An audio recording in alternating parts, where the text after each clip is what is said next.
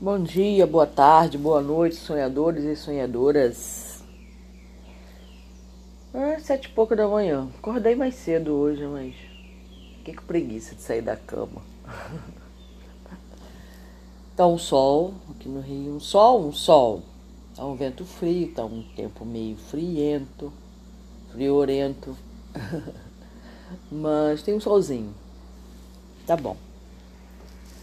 Já abro a janela, vejo o sol, já fico feliz. Muito bom, né? Muito bem. Vamos ao que interessa. Então, é, ontem eu li sobre Dom Juan, né? O, o dom que ele recebeu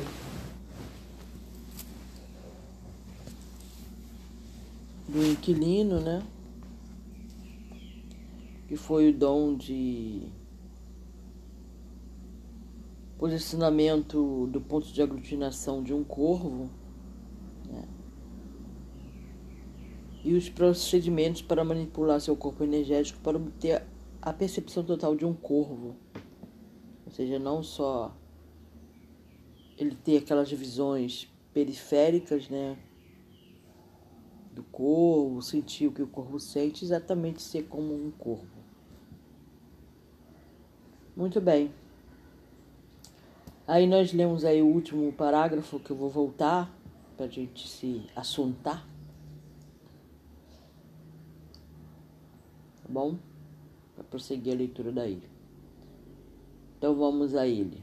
Dom Juan explicou ainda que a maioria dos deslocamentos experimentados pelos feiticeiros modernos são deslocamentos intermediários dentro de um feixe de filamentos de energia luminosa no interior do ovo luminoso.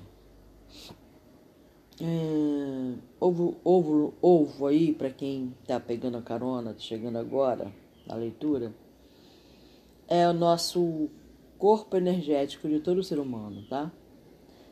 Que, na, que os feiticeiros da antiguidade viam esse corpo energético na forma de um ovo ele olhava para o ser humano, ele viu um ovo ambulante.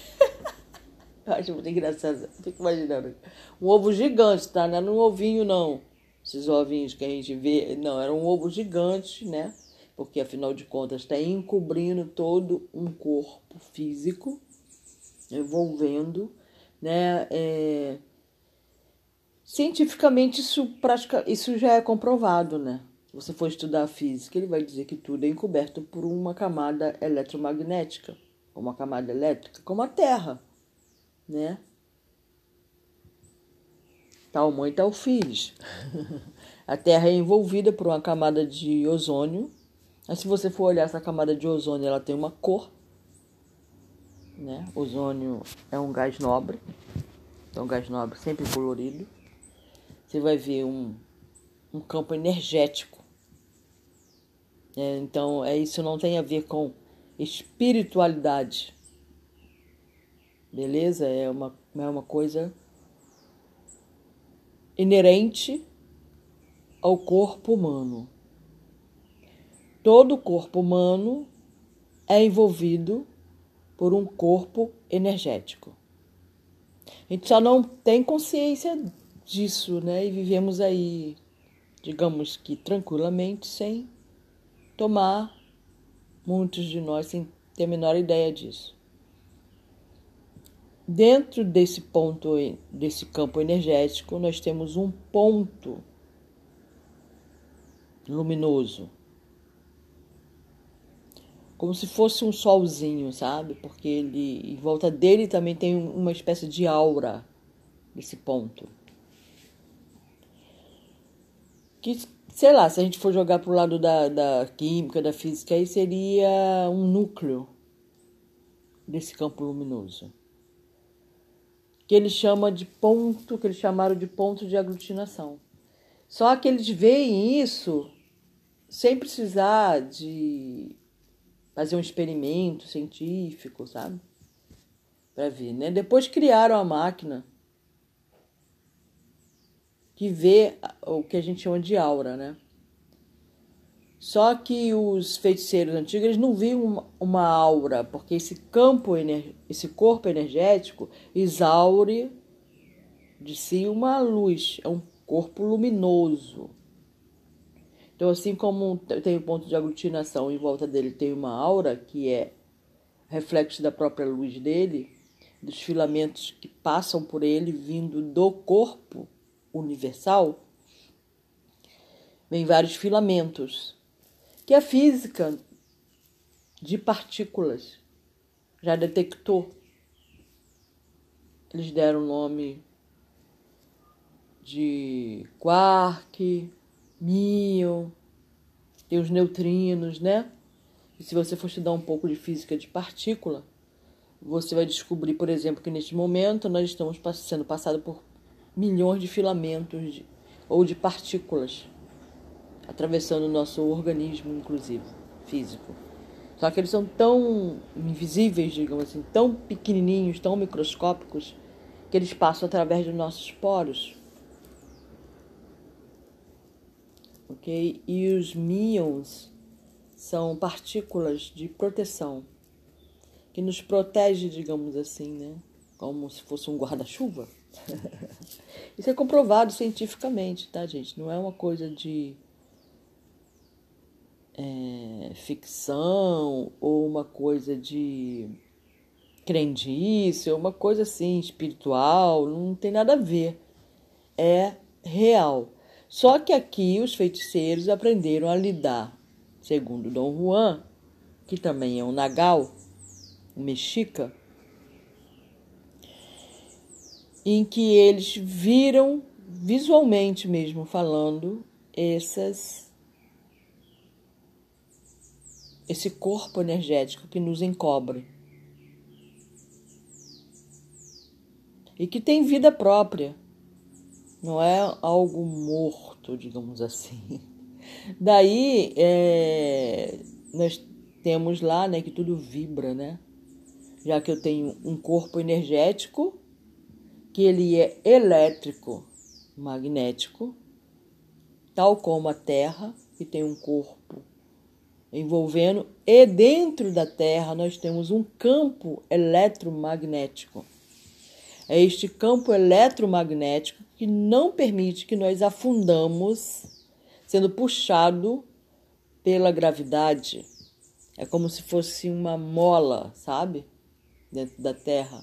Então, esse campo eletromagnético dentro da Terra é que faz com que nós, que permite que nós andemos e não fiquemos também parados, porque se nós é, a, a força da gravidade ela é, digamos, dividida né, entre as dimensões, por isso ela não tem tanto poder sobre o nosso corpo.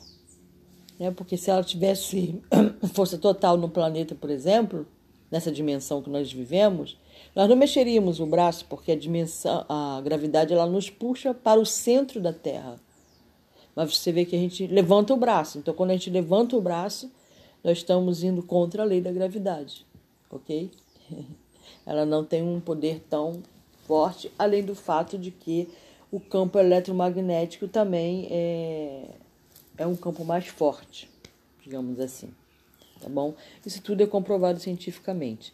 Mas os nagais, os mexicas, ou outros celtas, é, feiticeiros celtas de outros outros locais também, né? mas aqui nós estamos estudando sobre os mexicas, os nagás mexicas, e eles viram, né? Dom Juan fala que eles viram, eles, visualmente mesmo falando, esse corpo energético. No, na época deles, os corpos energéticos tinham um formato de ovo. Parecia um ovo, né? Eles olhavam para o ser humano, eles não viam forma humana, né? Se é bonito, se é feio, se é preto, se é branco, se é azul se é cabeludo, se é careca, se é. Não, não interessa, eles viam a forma energética daquela pessoa. E todos os seres humanos têm esse corpo energético, e segundo eles, na época, era na forma de um ovo.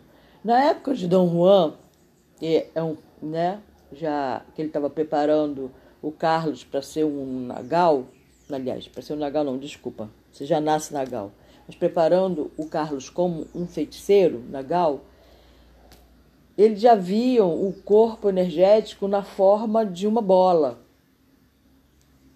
tá? Já estavam com outra forma. Sendo que uma ou outra pessoa eles olhavam e viam já na forma do, de ovo. É, na época do Dom Juan, é, digamos que não existia nagais mais. Existiam porque Dom Juan era um mestre nagal e ele tinha vários aprendizes, mas não entre os originários ou indígenas, como queira chamar, não entre os originários, que os originários não se interessavam mais por esse tipo de, digamos, de orientação, de maestria. Carlos era um americano, né? Então, e, e outros, é, Carol Tigges, se eu não me engano, era inglesa, era, ele tinha vários aprendizes, mas eram aprendizes de outros locais, tá? E ele tinha grupo mesmo, e o, e o Carlos era líder de um grupo, como Nagal, mas eles não se encontravam pessoalmente, eles só se encontravam no, no mundo dos sonhos. Raramente eles se encontraram. E aí nós estamos lendo, é, creio que é a primeira vez que ele se encontra pessoalmente com a Carol. Não deu muito certo. Não deu certo eles estarem juntos fisicamente. Deu ruim.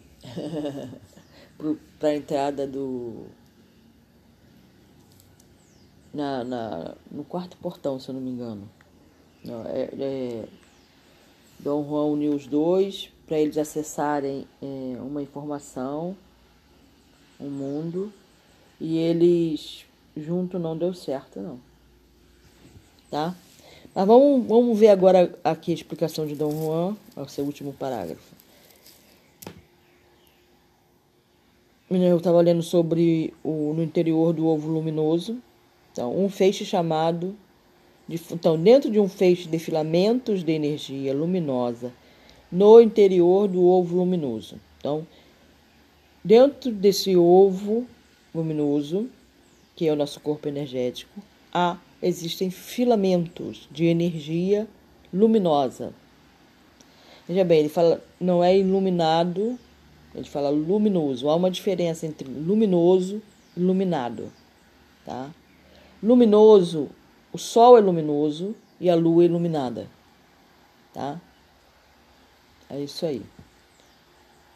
Muito bem. É um feixe chamado de faixa do homem. Um feixe de filamentos de energia luminosa. E esse feixe de filamentos de energia luminosa é chamado de faixa do homem, ou o aspecto puramente humano da energia do universo. Para além dessa faixa, mas ainda dentro do ovo luminoso, está o âmbito dos grandes deslocamentos. Então vamos ver o que ele está falando. Dentro desse corpo energético que nós temos, que é composto de feixes de filamentos de energia luminosa, há um feixe de, filamentos de energia luminosa chamado de faixa do homem ou aspecto puramente humano de energia do universo. Para além desta faixa de filamentos de energia, chamado de faixa do homem, mas ainda dentro do ovo luminoso, dentro desse corpo energético, está o âmbito dos grandes deslocamentos. Quem sabe, quer saber sobre mais, mais lê, escute os podcasts anteriores, tá? Quando o ponto de aglutinação se desloca para qualquer ponto daquela área, ou seja, do filamentos ou do, desse, dessa faixa dentro do ovo luminoso, desses filamentos,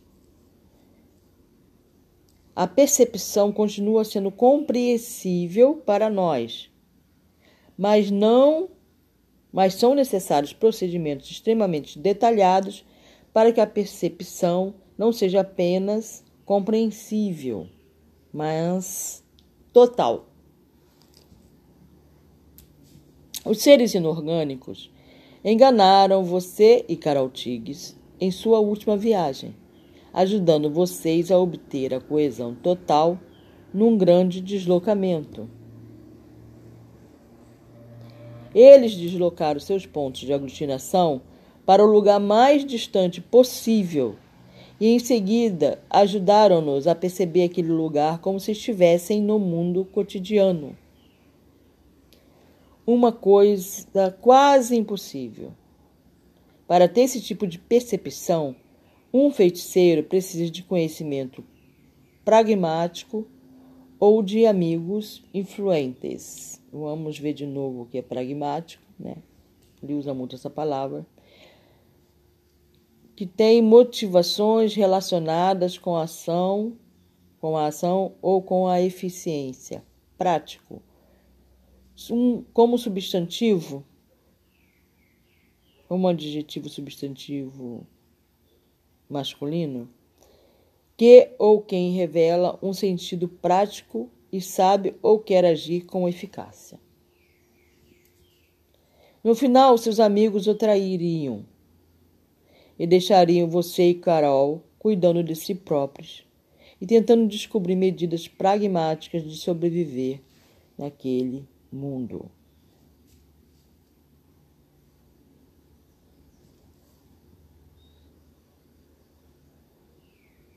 Pragmática eh, seria uma coleção de fórmula ou de leis que regulam né, os atos de uma cerimônia é, parte da linguística estuda a linguagem em situação de uso, tendo em conta a relação entre os interlocutores e a influência do contexto.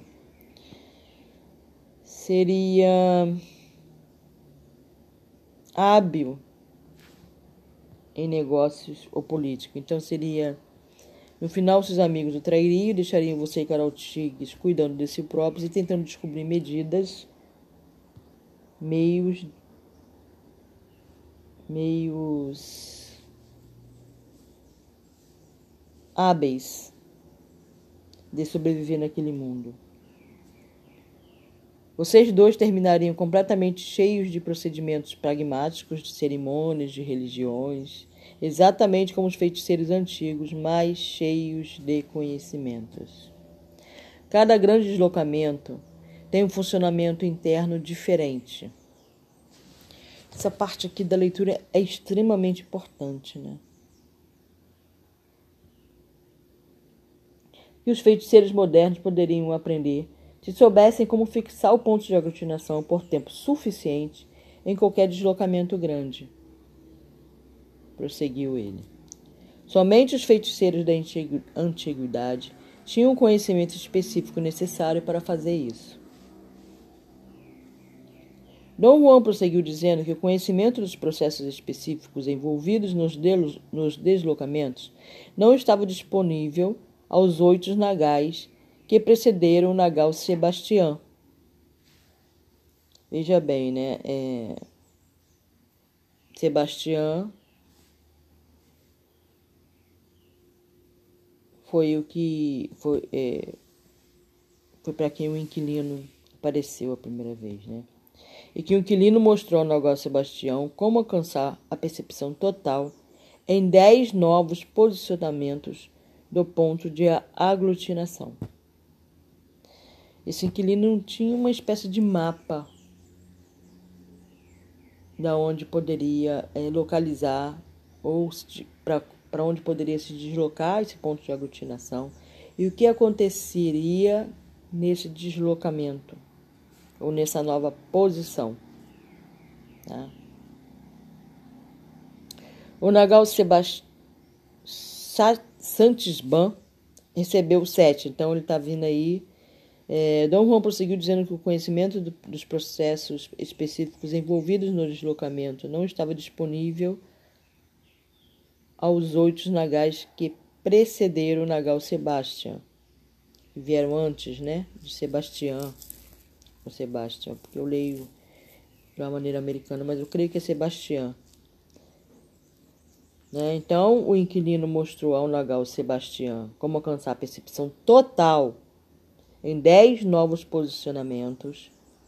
Ao, Nagal Santisteban recebeu sete. O Nagal Luhan, 50. Foi o que recebeu mais. Bom, uma diferença bem grande, né? 50. O primeiro recebeu 10 e o Luhan recebeu 50. O Rosendo, Nagal Rosendo, recebeu 6. O Nagal Elias recebeu 2. O Nagal Julian recebeu 16. E o Dom Juan recebeu 2. Um total de 95 posicionamentos específicos do ponto de aglutinação que sua linhagem ficou conhecendo. Disse que, se eu lhe perguntasse se ele considerava isso uma vantagem para sua linhagem, ele diria que não, porque o peso desses dons colocava-os mais próximos da disposição dos feiticeiros antigos que Dom Juan não gostou nada, nada do comportamento desses feiticeiros, né? Nossa. Isso é terrivelmente sério, é nauseante, quer dizer, mas foram os, os primeiros que trouxeram o conhecimento para o que ele vive ali, né? De qualquer maneira. Simpatizo sinceramente com você, ele respondeu com expressão séria. Sei que não serve como consolo dizer que este é o maior desafio de um Nagal moderno. Ele está explicando isso tudo para o, o Carlos, porque o Carlos está em vias de receber os dons do Nagal, do, é, os dons do inquilino. E ele fugiu. Ele fugiu. Ele pode não querer receber também esses dons, tá? Porque ninguém é obrigado a fazer nada, né? Mas aí Dom Juan tá contando para ele toda a história e tal. Já, já tinha contado essa história para ele de maneira mais rasa, agora tá contando de maneira mais profunda. Para ele saber exatamente onde que ele está se metendo Enfrentar uma coisa tão antiga e misteriosa como um inquilino não é de causar espanto, é sim revolta. Pelo menos foi para mim, e ainda é. Por que eu tenho de continuar com isso, Dom Juan? Porque, sem saber, você aceitou o répito do desafiador da morte, que é o inquilino. Ele teve um encontro, né, na leitura de ontem, é, ele fala que é, o, o Carlos teve um encontro há um tempo atrás com o inquilino. Eles conversaram. Só que Carlos achou que foi muito rápido, mas não foi. Foi praticamente um dia inteiro ele ficou ali na companhia do inquilino. Tá? Eu obtive uma aceitação sua durante seu aprendizado, do mesmo modo que o meu professor obteve de mim, subrepticiamente. Meu Deus, que palavra é essa? Não tem nem. Pelo menos não aqui. Vamos ver se a gente encontra o termo subrepti. Ah, tá. Achei. É um advérbio. Subrepticiamente. De modo subreptício, fraudulentamente. Ou seja, eles foram enganados. Eu creio que é isso. Nossa, gente, é um advérbio. Nunca ouvi falar desse advérbio. Subrepticiamente. Vivendo e aprendendo português. De modo subrepetício, fraudulentamente. É quem gosta de palavras novas aí, ó. Ele foi fraudulento, ele foi subrepetício Eu passei pelo mesmo horror, apenas de maneira um pouco mais brutal do que você. Começou a rir. O Nagal Julian gostava de pregar peças horríveis. De vez em quando ele, ele também pregava umas peças no, no, Carlos, né? Nada tão horrível, mas o Carlos ficava bem assustado. Ele me disse que havia uma viúva muito linda e apaixonada que estava louca por mim. O Nagal costumava me levar frequentemente à igreja e eu vira a mulher me encarando. Achei que era bonita. Eu era um jovem fogoso. Quando Nagal disse que ela gostava de mim, fui com tudo. Meu despertar foi bastante rude. Tive de lutar para não rir do gesto de inocência perdida que Dom Juan fez. Imagina. Meu despertar foi bastante rude. Então, a ideia de Apuro e Dom Juan me assaltou não como sendo engraçada, mas como chocante. Tem certeza, Dom Juan, que aquela mulher é o inquilino? Perguntei, esperando, talvez, e fosse um engano ou uma piada ruim. Tenho, muita certeza. E mesmo se eu fosse tão idiota que me, para me esquecer do inquilino, minha visão não me enganaria. Quer dizer, Dom Juan, que o inquilino tem um tipo diferente de energia? Ah, Carlos. Vamos lá ver o que ele fala. Não, não um tipo diferente de energia, mas tem certamente características energéticas diferentes das de uma pessoa normal. Tem certeza absoluta, Dom Juan, de que aquela mulher é o inquilino? O inquilino insistiu, insistiu levado por estranha repulsa e medo. Aquela mulher é o inquilino. Dom Juan exclamou uma vez que não admitia dúvidas. Ficamos quietos. Esperei pelo próximo movimento, no meio de um pânico além de qualquer descrição. Eu não consegui entender ainda por que ele está tão chocado do inquilino se apresentar com uma mulher. Creio que foi porque ele encontrou com o inquilino na forma de homem anteriormente e agora o inquilino está na forma feminina. Essa mudança de corpo, é, creio que é que está chocando ele. Ficamos quietos. Já falei que ser um homem natural ou uma mulher natural é questão do posicionamento do ponto de aglutinação. Então, eu sou mulher, estou na forma feminina, por uma questão de aglutinação do meu ponto de, de, de uma posição do meu ponto de aglutinação. E você, homem que está me ouvindo, é uma questão de posicionamento? Disse Dom Juan. Por natural, quero dizer alguém que nasceu homem ou mulher. Para quem vê a parte mais brilhante do ponto de aglutinação, no caso das mulheres, ele é virado para fora. E no caso dos homens, é virado para dentro. Deu para ver para quem vê esse ponto de aglutinação numa mulher, esse ponto de aglutinação ele é virado para fora. Então ele deve ter um formato que indica, né? Essa coisa de estar tá para fora e estar tá para dentro. E o ponto de aglutinação do homem está virado para dentro.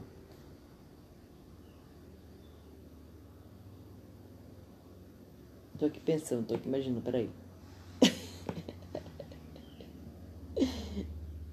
O ponto de aglutinação do inquilino era originalmente virado para dentro, mas ele mudou-o, girando-o e fazendo sua energia em forma de ovo, pareceu uma concha que se enrolou.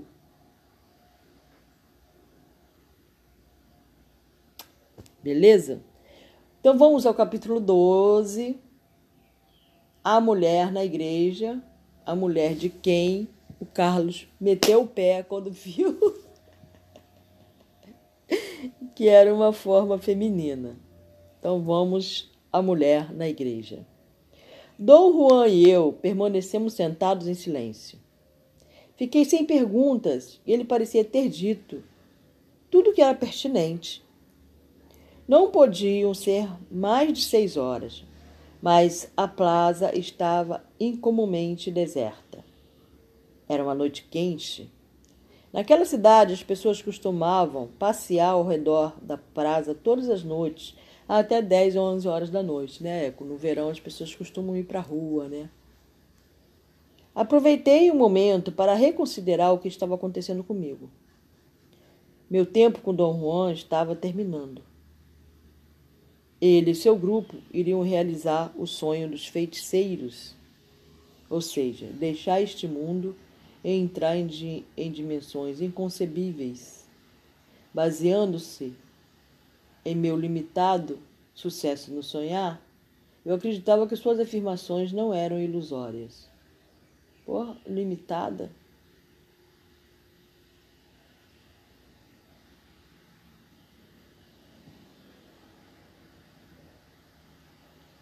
Basina, baseando-me em meu limitado sucesso no sonhar, eu acreditava que suas afirmações não eram ilusórias eram extremamente sóbrias, ainda que contrárias à razão. Eles buscavam a percepção do desconhecido e conseguiram. Dom Juan estava certo em dizer que, ao induzir um deslocamento sistemático do ponto de aglutinação, o sonho libera a percepção, alargando o âmbito do que pode ser percebido.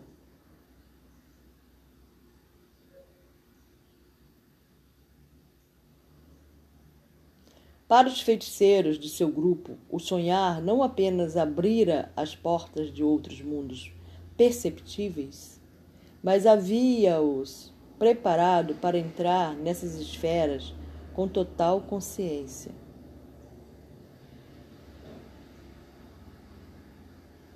Para eles, o sonhar tornara-se inefável, sem precedentes, algo a cuja natureza e cujo âmbito só se poderia aludir, como quando Dom Juan dizia que o sonhar era o portal para a luz e a escuridão do universo. Só havia uma coisa pendente para eles: meu encontro com o desafiador da morte, o inquilino. Eu lamentava que Dom Juan não tivesse me avisado para me preparar melhor. Mas ele era um nagal que fazia todas as coisas importantes, impulsivamente e sem qualquer aviso. Por um momento eu parecia estar bem, sentado com Dom Juan no parque, esperando que as coisas acontecessem. Mas então minha estabilidade emocional sofreu uma queda. E no piscar de olhos eu me vi em meio a um negro desespero. Pô, desespero numa hora dessa desespero é uma coisa que se você deixar tomar conta, né? Nossa, assim, não, não há palavras para explicar né, o que pode vir a acontecer. O desespero é uma das piores coisas que existe. Eu acho assim, se deixar tomar pelo desespero é uma coisa muito ruim. Eu sei porque eu já vivi é, nas cerimônias, né, de acho no início, creio eu, que minha primeira vez eu me desesperei e não foi bom. não foi bom, definitivamente. Fui assaltado por considerações mesquinhas sobre minha segurança, meus objetivos, minhas esperanças no mundo, minhas preocupações. Depois de algum exame, entretanto, tive de admitir que talvez minha única preocupação real fosse com minha com minhas quatro companheiras no mundo de Dom Juan. Ainda que, se eu pensasse bem, nem mesmo isso era verdadeiro para mim. Dom Juan havia ensinado a ser. Dom Juan havia ensinado a ser o tipo de feiticeiras que sempre sabiam o que fazer. Mais importante ainda, ele as havia preparado para sempre saber o que fazer com o que sabiam. É, usar o que sabiam. Né? Tendo há muito afastado todos os motivos possíveis para minha angústia, o que restou foi a preocupação comigo mesmo. E me entreguei a ela sem qualquer vergonha. Uma última indulgência para a estrada o medo de morrer nas mãos do desafiador da morte. É, eu compadeço dele. Seja uma última, hum, digamos,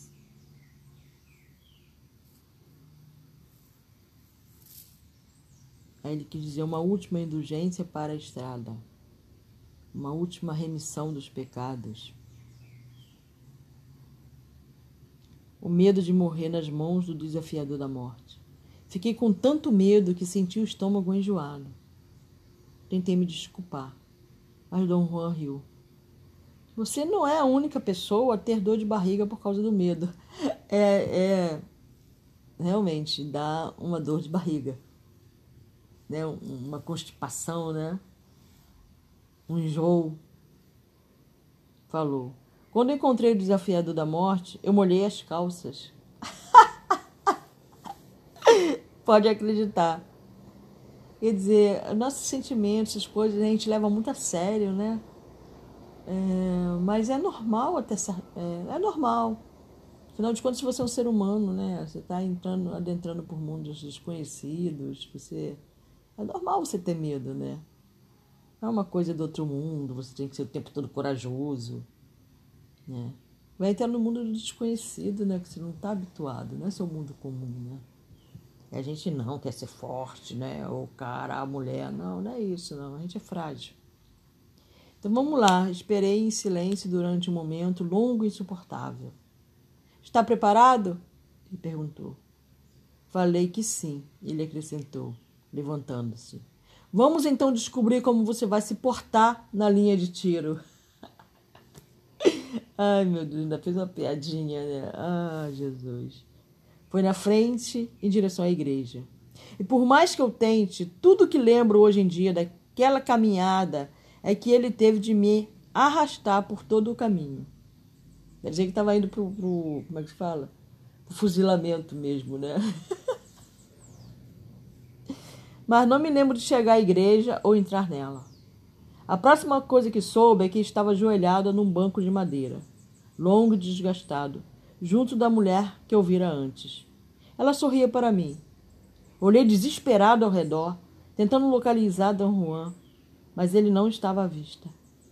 Eu teria voado como um morcego fugindo do inferno, se a mulher não me impedisse, agarrando meu braço. Por que você deveria estar com tanto medo da pobrezinha de mim? Ela perguntou em inglês. Fiquei grudado no lugar onde me ajoelhara. O que me envolveu total e imediatamente foi sua voz. Não consigo descrever o que, no som rouco de sua voz, tocava minhas lembranças mais recônditas. recônditas. E era como se eu sempre conhecesse aquela voz. Fiquei ali, imóvel, hipnotizado pelo som. Ela me perguntou outra coisa em inglês, mas não consegui entender. Ela sorriu, compreensiva. Tudo bem, sussurrou em espanhol. Estava ajoelhado ao meu lado. Eu compreendo o verdadeiro medo. Vivo com ele. Eu ia falar quando ouvi a voz do emissário em meu ouvido. É a voz de Ermelinda, sua ama de leite. A única coisa que eu sabia sobre Ermelinda era a história que me contaram que ela fora acidentalmente morta por um caminhão desgovernado. Era uma coisa chocante para mim. A voz da mulher remexer lembranças tão profundas e antigas. Por um momento experimentei uma ansiedade agonizante.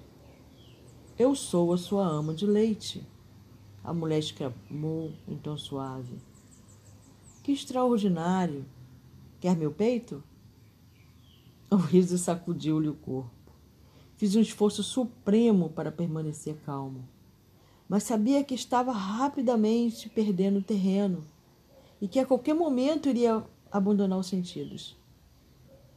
Não ligue para minha brincadeira, disse ela em voz baixa. A verdade é que eu gosto muito de você. Você está borbulhando de energia e nós vamos nos dar muito bem. Dois homens mais velhos se ajoelharam na nossa frente.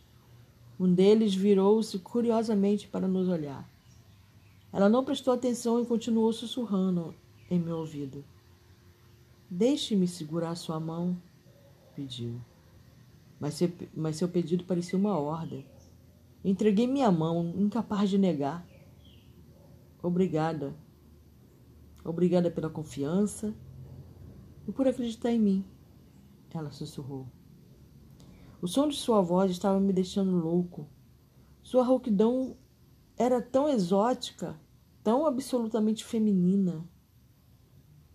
Em nenhuma situação eu a tomaria pela voz de um homem buscando soar feminino. Era uma voz rouca, mas não gutural ou áspera. Era mais como o som de pés descalços andando suavemente sobre cascalho. Fiz um esforço tremendo para romper um lençol invisível de energia que parecia ter me envolvido. Achei que conseguira. Levantei-me, pronto para ir embora. E teria ido, se a mulher também não houvesse levantado e sussurrado em meu ouvido. Não fuja. Tenho muita coisa para lhe contar. Sentei-me automaticamente, preso pela curiosidade. Estranhamente, minha ansiedade se fora de súbito e meu medo também. Cheguei a ter presença bastante para perguntar: Você é realmente uma mulher? Ela riu baixinho, como uma garotinha. Em seguida falou uma frase tortuosa. Se você ousa pensar que eu me transformaria num homem terrível e lhe causaria mal, está gravemente enganado. Falou acentuando ainda mais aquela voz estranha e hipnotizante. Você é meu benfeitor e eu sou sua serva, como fui de todos os nagais que o precederam. Reunindo toda a força que pude, abri-lhe minha mente. Você é bem-vinda à minha energia, falei. É minha doação para você, mas não quero que me dê dom de poder. E realmente estou falando sério. Não posso tomar sua energia de graça, ela sussurrou. Eu pago pelo que recebo. Este é o acordo. É idiotice dar sua energia de graça. Eu fui um idiota toda a minha vida, pode acreditar. Certamente posso, posso me dar ao luxo de lhe fazer uma doação. Não tenho problema com isso. Você precisa da energia. Tome-a. Mas eu não preciso ser atrelado com coisas desnecessárias. Não tenho nada e adoro isso. Talvez, ela disse pensativa. Agressivamente perguntei se ela estava querendo dizer que talvez tomaria minha energia ou que não acreditava que eu não tinha nada e adorava isso. Ela riu deliciada e disse que poderia tomar minha energia, já que eu estava oferecendo-a tão generosamente, mas que tinha de fazer um pagamento. Tinha de me dar uma coisa de valor semelhante. Enquanto a ouvia falar, percebi que era um espanhol com um sotaque estrangeiro muito extravagante. Ela consistentemente acrescentava fonemas extras à sílaba do meio de cada palavra. Nunca me na vida eu ouvira alguém falar assim. Seu sotaque é extraordinário, falei. De onde é? De quase a eternidade, ela disse e suspirou. Havíamos começado a fazer contato. Entendi porque suspirou. Ela era a coisa mais próxima da permanência, enquanto eu era temporária. Essa era a minha vantagem. O desafiador da morte tinha me metido num canto apertado e eu estava livre. Examinei-a atentamente. Ela parecia estar entre 35 e 40 anos de idade. Era uma mulher morena, completamente índia, quase robusta, mas não gorda nem mesmo pesada. Eu podia ver que a pele de seus braços e de suas mãos era lisa, os músculos firmes e jovens, Avaliei que tivesse 1,67m, 1,70m de altura. Usava um vestido comprido, um chale preto e guaraches. Em sua posição, ajoelhado, eu podia ver os calcanhares lisos e parte das pernas fortes. A cintura era fina, tinha seios grandes que não podia ou não queria esconder sob o chale. O cabelo era negríssimo e preso numa trança longa não era bonita, tampouco sem graça. Suas feições não eram nem um pouco notáveis. Eu sentia que ela não atrairia a atenção de ninguém, exceto pelos olhos, que mantinha baixos, ocultos sob os cílios. Seus olhos eram magníficos, claros, pacíficos. Afora os dons de Dom Juan, eu nunca vira olhos mais brilhantes, mais vivos. Afora os de Dom Juan, eu nunca vira olhos mais brilhantes, mais vivos. Seus olhos me deixaram completamente à vontade. Olhos como aqueles que não podiam ser malévolos. Tive uma onda de confiança e otimismo e o sentimento de que a conhecera por toda a vida. Mas também estava muito cônscio de outra coisa: minha instabilidade emocional. Ela sempre me assolara no mundo de Dom Juan, forçando-me a agir como um ioiô. Tinha um momento de total confiança e discernimento, seguido por dúvidas e desconfianças abjetas. Esse caso não iria ser diferente. Minha mente suspeitosa veio de súbito, com o aviso de que eu estava caindo no feitiço da mulher. Então vou parar por aí. Vamos segurar a curiosidade. Quem já comprou o livro, né? Não sei se alguém comprou. Bom, então é isso. Bons sonhos. Uma ótima quinta-feira.